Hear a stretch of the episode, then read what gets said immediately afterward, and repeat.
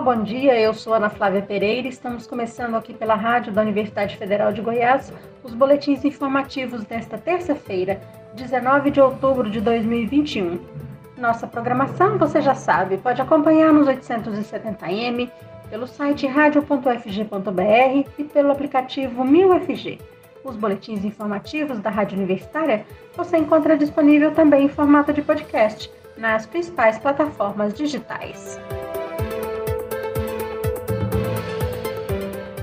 Partir desta terça-feira, 19 de outubro, Goiânia aplica a dose de reforço contra a Covid-19 em pessoas imunossuprimidas com 18 anos ou mais. Esse grupo precisa ter tomado a segunda dose há 28 dias.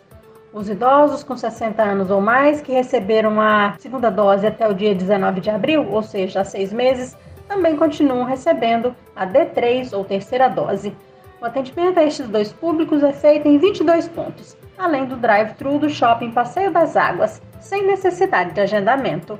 A aplicação da primeira dose para os moradores de Goiânia com 18 anos ou mais continua nas 51 salas de vacinação de rotina. Já os trabalhadores da saúde que tomaram a segunda dose há mais de seis meses e que vão receber a terceira dose, e os adolescentes de 12 a 17 anos que irão tomar a primeira dose, seguem sendo vacinados mediante agendamento. O grupo específico de trabalhadores da saúde também pode ser atendido no drive-thru por demanda espontânea. O Centro Municipal de Vacinação segue como referência no atendimento de gestantes e puérperas, sem necessidade de agendamento, para aplicação da primeira e segunda dose. Para mais informações e acesso aos locais de vacinação contra a Covid-19, a Prefeitura de Goiânia disponibiliza a plataforma Imunizagim, que é atualizada todos os dias após as 5 horas da tarde a Secretaria de Saúde de Goiânia continua realizando testagem para a Covid-19 durante toda esta semana. Nesta terça-feira, o local é o CEPAL Jardim América. Amanhã será no Jardim das Aroeiras e na quinta-feira serão dois locais: a Praça da Feira, no Jardim Liberdade, e a Praça da Feira, no Parque Amazonas. Sexta-feira também serão dois locais: a praça em frente à Escola Municipal João Alves de Queiroz, no setor Eliforte, e o estacionamento do Parque Mutirama, no centro de Goiânia. Lembrando que a testagem é para pessoas a partir de 5 anos de idade sem sintomas da Covid-19. Para realizar a testagem, alguns locais exigem agendamento prévio. Para conferir todas as informações, basta acessar o site Imunizagim. Em São Paulo, a partir de hoje, o intervalo de aplicação da segunda dose da vacina da Pfizer contra a Covid-19 passa a ser de apenas 21 dias.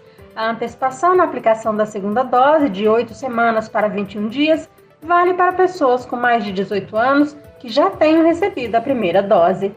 Segundo a Secretaria de Saúde Paulista, o novo prazo segue o indicado na bula do imunizante e beneficiará 2 milhões de adultos que já receberam a primeira dose.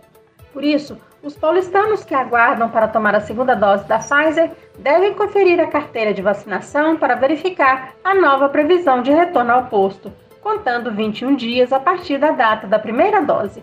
Caso o período já seja maior que este, também poderá tomar a segunda dose antes da data de retorno sinalizada em sua carteirinha. Aparecida de Goiânia, na região metropolitana da capital goiana, também decidiu adiantar a segunda dose da vacina da Pfizer e AstraZeneca contra a Covid-19. A partir de hoje, moradores da cidade que receberam a primeira dose até 25 de agosto já podem procurar um dos nove postos de vacinação da cidade para receber a segunda dose desses laboratórios, independentemente da data prevista no cartão de vacinação e sem necessidade de agendamento. A aplicação da segunda dose da Coronavac continua normalmente, seguindo a data prevista no cartão. Outra novidade no município de Aparecida de Goiânia é a aplicação da primeira dose em adultos por livre demanda. Agora, qualquer morador acima de 18 anos que ainda não tenha sido imunizado poderá receber a primeira dose em oito postos, sem necessidade de agendamento. Já a primeira dose para adolescentes de 12 a 17 anos essa semana só é aplicada no drive-thru da cidade administrativa, também sem necessidade de agendamento. O município aguarda a chegada de uma nova remessa de doses da Pfizer para retomar a aplicação da primeira dose em adolescentes nas unidades básicas de saúde e na central de imunização. Além disso, Aparecida continua com a aplicação da dose de reforço da vacina, ou a terceira dose, em idosos acima de 60 anos, profissionais de saúde e imunossuprimidos. Estes públicos podem procurar um dos nove postos disponíveis, sem necessidade de agendamento. O Programa Conjunto da Organização das Nações Unidas, ONU, sobre HIV/AIDS, UNAIDS, vem alertando para o baixo acesso de pessoas com HIV às vacinas contra a Covid-19 em todo o mundo. Vamos acompanhar as informações na reportagem a seguir. O Programa Conjunto da ONU sobre HIV e AIDS afirma que pessoas com HIV possuem mais risco de sofrerem complicações causadas pela Covid-19, mas têm menos acesso às vacinas. Ao afirmar que a distribuição dos imunizantes permanece extremamente desigual, a agência divulgou que ainda há baixos níveis de doses disponíveis nos países de baixa renda. Essas nações abrigam mais da metade das pessoas vivendo com HIV globalmente. O UNAIDS publicou dados dos Estados Unidos Unidos que demonstram que pacientes infectados pelo coronavírus eram muito mais propensos a necessitar de internação e desenvolver casos graves. A agência afirmou que estudos conduzidos na Inglaterra e na África do Sul descobriram que o risco de morte pela Covid-19 entre pessoas com HIV chega ao dobro da população geral. O UNAIDS destacou que em casos avançados de HIV ou na presença de doenças crônicas comuns em pessoas vivendo com AIDS, a recuperação da Covid-19 é mais improvável. As recomendações para evitar o contágio pelo coronavírus seguem as mesmas para os pacientes com HIV, como higienização das mãos, uso de máscaras e distanciamento social. O NAIDS reforça que todas as medidas preventivas recomendadas sejam tomadas e lembra que, como na população geral, pessoas mais velhas com problemas cardíacos ou pulmonares têm mais risco de sofrer sintomas mais graves da Covid. Da ONU News em Nova York, Mayra Lopes. Pontifícia Universidade Católica de Goiás está começando agora de manhã mais uma edição da sua Jornada da Cidadania. O evento, que acontece de forma híbrida por conta da pandemia do coronavírus, será realizado até o próximo sábado, dia 23 de outubro, e oferece várias atividades, além de vacinação e testagem contra a Covid-19, assistência jurídica e 170 mini cursos. Durante a Jornada da Cidadania, os interessados também poderão acessar diversas lives com a discussão de temas diversos.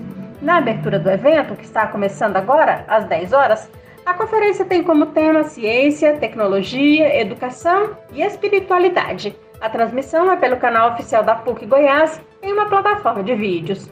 Além disso, há oficinas de vídeo com receitas culinárias e a visitação de escolas ao Parque Memorial do Cerrado, a testagem e vacinação contra a Covid-19 serão realizadas a partir de amanhã, sempre das 8 da manhã às 5 da tarde, na área 1 da PUC, no setor universitário. Os interessados devem procurar o local até a próxima sexta-feira, dia 22, e não podem apresentar sintomas da doença. A Jornada da Cidadania da PUC Goiás oferece ainda coleta de sangue pelo Hemocentro, atendimento jurídico com audiências de conciliação, consultas jurídicas nas áreas civil, penal, trabalhista e previdenciária e ajuizamento de ações trabalhistas.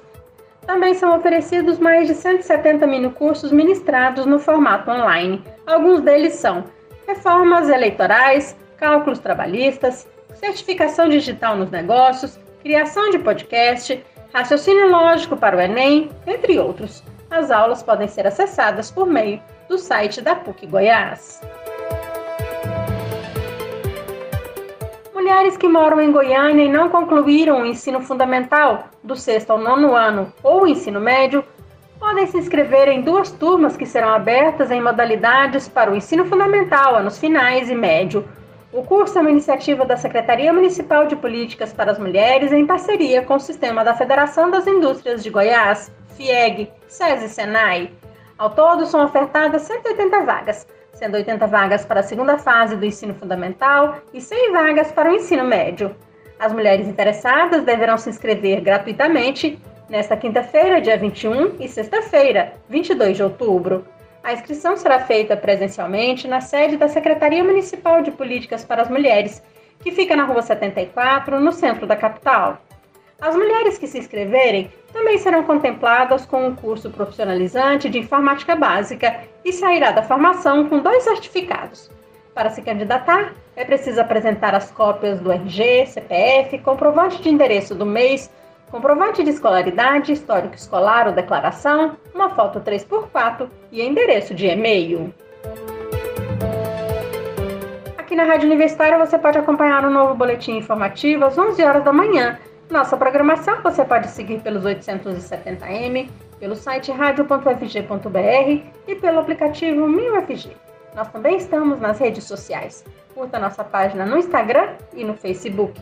E lembre-se, a pandemia de Covid-19 não acabou. Se você precisar sair de casa, use a máscara o tempo todo. Ajude no combate ao coronavírus. Ana Flávia Pereira, para a Rádio Universitária.